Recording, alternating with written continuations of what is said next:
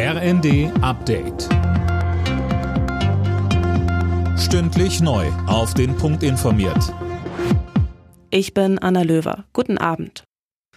Der Amok-Fahrer von Berlin wird zunächst in einer Psychiatrie untergebracht. Das hat das Amtsgericht Tiergarten entschieden. Die Ermittler gehen von einer paranoiden Schizophrenie des 29-Jährigen aus. Einen Terrorakt schließen sie genauso wie einen Unfall aus. Oberstaatsanwalt Sebastian Büchner. Es dürfte sich wahrscheinlich um eine vorsätzliche Tat handeln. Also der Unterbringungsbefehl hat als Vorwurf einmal einen vollendeten Mord und äh, dann insgesamt 31 Fälle des versuchten Mordes. Die Mordmerkmale sind Heimtücke und Begehung mit gemeingefährlichen Mitteln.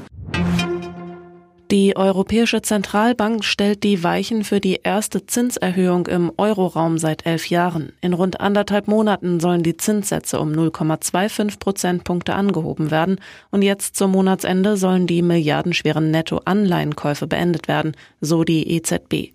Der Leitzins liegt seit 2016 bei 0 Prozent. Angesichts der Rekordinflation waren die Währungshüter immer mehr unter Druck geraten, denn die Zinserhöhung kann und soll helfen, die Inflation zu dämpfen.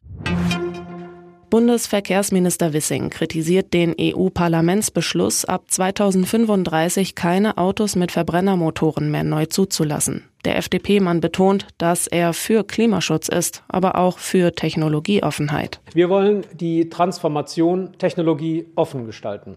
Dazu gehört, dass wir über 2035 hinaus Verbrennungsmotoren zulassen, wenn diese ausschließlich mit synthetischen Kraftstoffen klimaneutral betrieben werden. Das haben wir im Koalitionsvertrag ausdrücklich vereinbart und daran orientieren wir uns. Der türkische Präsident Erdogan peilt eine weitere Amtszeit an. Er hat jetzt offiziell seine erneute Kandidatur angekündigt. Planmäßig findet die Wahl in gut einem Jahr statt. Alle Nachrichten auf rnd.de